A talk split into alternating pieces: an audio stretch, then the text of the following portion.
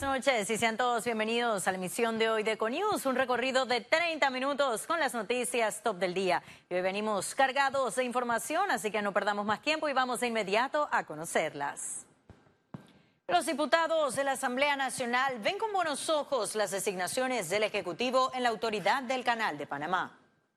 El empresario Nicolás González Revilla y Enrique Sánchez Salmón podrían ser los nuevos miembros de la directiva de la vía interoceánica, luego de los intentos fallidos del expresidente Varela. El ingeniero Enrique Sánchez es un canalero de muchísimos años, un ingeniero, es negro y trabaja ha trabajado por muchos años el tema de la afrodescendencia, fue el presidente del Museo Afropanameño y fue también el presidente del Consejo Nacional de la Etnia Negra, de la cual yo fui su vicepresidencia. Es una excelente designación. Nicolás González Revilla, al cual conocemos, conocemos su experiencia en la parte privada eh, lo trabajador, lo honesto que ha demostrado en su vida privada y que sabemos también pues que toda esa capacidad también ahora va a estar enfocada a la principal empresa que tenemos en el país. El periodo para este cargo en la ACP es de nueve años. Los nuevos directores estarían hasta el 2028. Bueno, mira, la CP tú sabes que es, de todos los panameños. Nosotros tenemos que cuidar la CP, tenemos la confianza que el presidente está designando personas de verdad que van a hacer un trabajo que van a fortalecer y seguir dándole seguimiento y ayudando para que el canal se mantenga y, dé su, su curso. Aún la Comisión de Credenciales no ha fijado la fecha para iniciar el proceso de ratificación y posteriormente enviar las recomendaciones al Pleno del órgano legislativo. Los designados reemplazarán a Nicolás Corciones y José Sosa, quienes fueron nombrados en el periodo de Ricardo Martinelli. Félix Antonio Chávez, Econius. La Comisión de Credenciales recomendó al Pleno Legislativo la designación de Enrique Lau Cortés como director de la Caja de Seguro Social. Durante la sesión, Lau Cortés manifestó tener el objetivo de llevar a cabo un liderazgo que sea incluyente, con trabajo en equipo y que sea sensible al dolor de las personas. Entre sus retos está bajar la mora quirúrgica, buscar soluciones por el desabastecimiento de medicamentos e insumos y actualizar los estados financieros de la institución. En los próximos días, los 71 diputados discutirán su ratificación para el cargo. Y Odebrecht ya no podrá participar en proyectos financiados por el Banco Interamericano de Desarrollo debido a los casos de corrupción en los que está involucrado. La Oficina de Integridad Institucional del BID descubrió que la constructora brasileña pagó sobornos en dos proyectos financiados por el banco en Venezuela y Brasil el BID reveló que los pagos representaron entre el 5 y 6% del monto de los contratos, incluyendo adendas. La medida tendrá vigencia hasta agosto de 2024. Una vez cumplida la sanción, se abriría un periodo en los que Odebrecht podría participar en los proyectos financiados por el BID si cumplen una serie de condiciones incluidas en un acuerdo. Informe especial. Y ese jueves iniciará un nuevo ciclo para la vía interoceánica, pero antes, especialistas del gremio marítimo y logístico evaluaron la administración del ingeniero Jorge Quijano en el canal de Panamá. Nuestra compañera Ciara Morris nos trae el informe. Trabajé en Gatún casi dos años. Este 4 de septiembre culminó la gestión de Jorge Luis Quijano en el Canal de Panamá. Para líderes del sector marítimo, la trayectoria y trabajo de Quijano perdurarán en la historia. Eh, ha sido un gran administrador, es un hombre que surgió del interior del canal hace 44 años, así es que diríamos que lo sabe todo. El canal de Panamá ha tenido mucha suerte, pero ha sido de la sabia decisión también de quienes han escogido a los directores. Así que tuvo grandes retos, eh, lo manejó bastante bien, fue una persona muy transparente y siempre hubo canales de comunicación. Exhortamos que nos siga apoyando como como consultor para el gremio marítimo. También destacaron su labor incansable durante y después de la ampliación del canal y las negociaciones en el ámbito comercial. Y siendo administrador del canal tuvo también uno de los grandes retos que fue eh, culminar la obra de expansión, a pesar de los los inconvenientes que hubo con los eh, proveedores del servicio que se habían ganado el eh, Grupo Unido por el Canal. Para nosotros, uno de los mejores vendedores que ha tenido nuestro país, cuando él ha salido, no ha salido a vender un canal, sino que ha salido a vender un sistema logístico integrado. Y eso es muy bueno para, para, para nosotros como, como Panamá. Para el sector de carga, el Canal de Panamá ahora debe acelerar el proyecto de una zona logística multimodal previsto y hablado por Quijano. Además, lo invitaron a participar del Congreso Mundial de FIATA. Por este medio se enterará eh, el ingeniero Quijano que queremos proponerle que sea el presidente honorario de dicho Congreso acompañándonos a nosotros para tratar de, lograr ese, ese Congreso para Panamá, que va a traer eh, cerca de 1.500 profesionales y todos relacionados con toma de decisiones en el área logística. Para empresarios y navieras, Quijano no solo veló por el canal, sino también por el país en general. Estos siete años han sido sumamente beneficiosos para la industria y también para el país, que es importante mantener el ganar-ganar un principio eh, comúnmente aceptado es importante para nosotros, porque hay que tomar en cuenta el bienestar de la industria marítima, pero también las finanzas del Estado. Para la Asociación de Usuarios de la Zona Libre de Colón se requiere mantener la actitud de beneficios para todas las partes.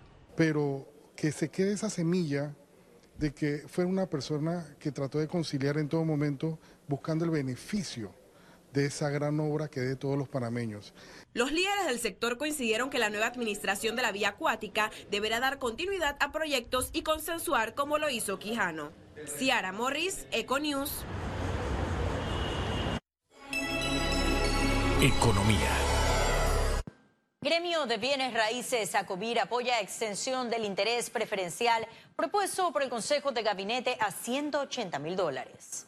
La Asociación Panameña de Corredores y Promotores de Bienes Raíces, ACOBIR, señaló que ve con beneplácito que el Consejo de Gabinete aprobara la extensión del interés preferencial de 120 mil a 180 mil dólares.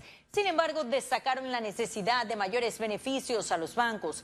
Según la propuesta del Ejecutivo, se mantiene la exoneración total de los intereses a las viviendas con un valor inferior a 40 mil dólares. Las viviendas de 40 mil dólares hasta 80 mil tendrán un descuento de la tasa de 4%. Las propiedades entre 80 mil dólares y 120 mil pagarán 3%.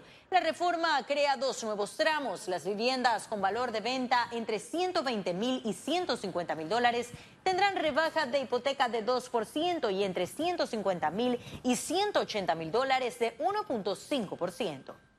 Esta es una medida que hay que evaluar.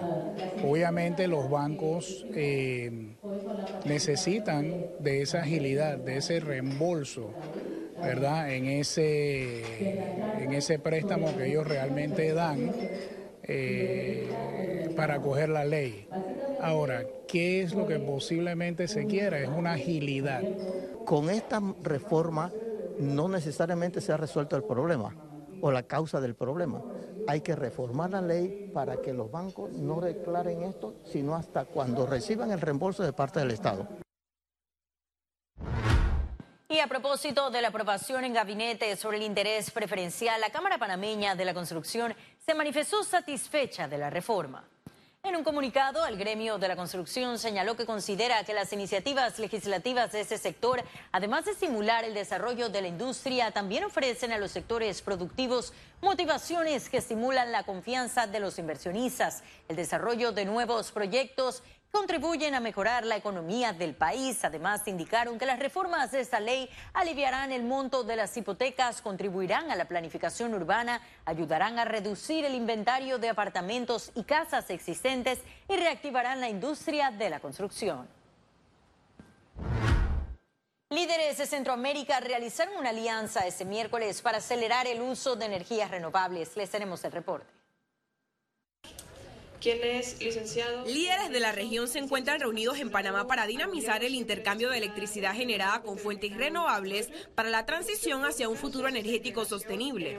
Para trabajar y desarrollar eh, una herramienta o dos herramientas, una del red eh, REMAP se llama una hoja de ruta para el fomento de las energías renovables a nivel de Centroamérica y también otra herramienta específica para permitirle introducir más flexibilidad a la operación de los sistemas eléctricos para permitir entonces además eh, la integración de energías renovables. La Secretaría de Energía informó que la matriz eléctrica de Panamá está en alrededor de un 60% de energías renovables, hidroeléctricas, solares y eólicas.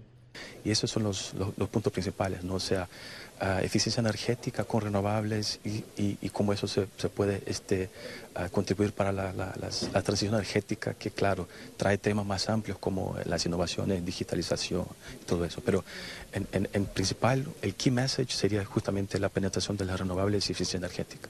Para esta transformación del sector energético, el organismo IRENA y la Secretaría Nacional de Energía discutieron sobre costos y beneficios para la transición. Ciara Morris, Econews. Y el gerente general de la empresa de transmisión eléctrica ETESA informó que deshicieron de su mudanza y alquiler de oficinas.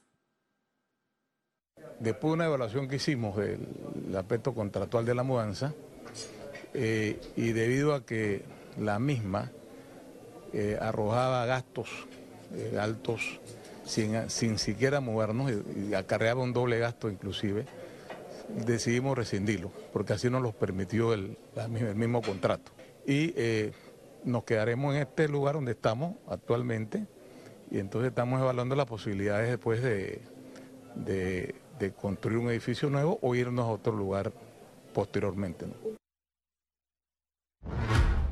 Y el gobierno lanzó ese miércoles los primeros seis trámites en línea de Mitradel Digital como parte de las primeras acciones de renovación institucional.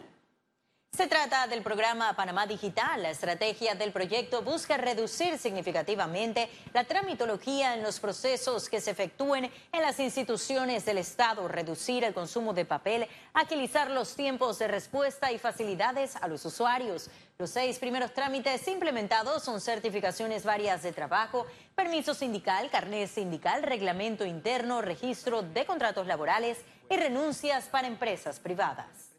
Y esto ha sido posible por el trabajo del Ministerio de Trabajo y, en, coordinación con la Autoridad de Innovación Gubernamental. Esto ha sido un proceso que ha llevado también, eh, y que es importante resaltar, esto, una serie de reuniones en cada una de las asociaciones, de los gremios que participan y que son los usuarios de este ministerio tan importante para nosotros. Y ahora sí ha llegado el momento de conocer un resumen de la jornada bursátil de este miércoles 4 de septiembre. Adelante. El Dow Jones cotizó en 26.355 con 47 puntos, sube en 0.91%. El IBEX 35 se situó en 8.856 con 60 puntos, un ascenso de 0.54%, mientras que la Bolsa de Valores de Panamá se mantiene en 451 con 45 puntos, no presentó variación. Ahora veamos en detalle el volumen negociado en la Bolsa de Valores de Panamá.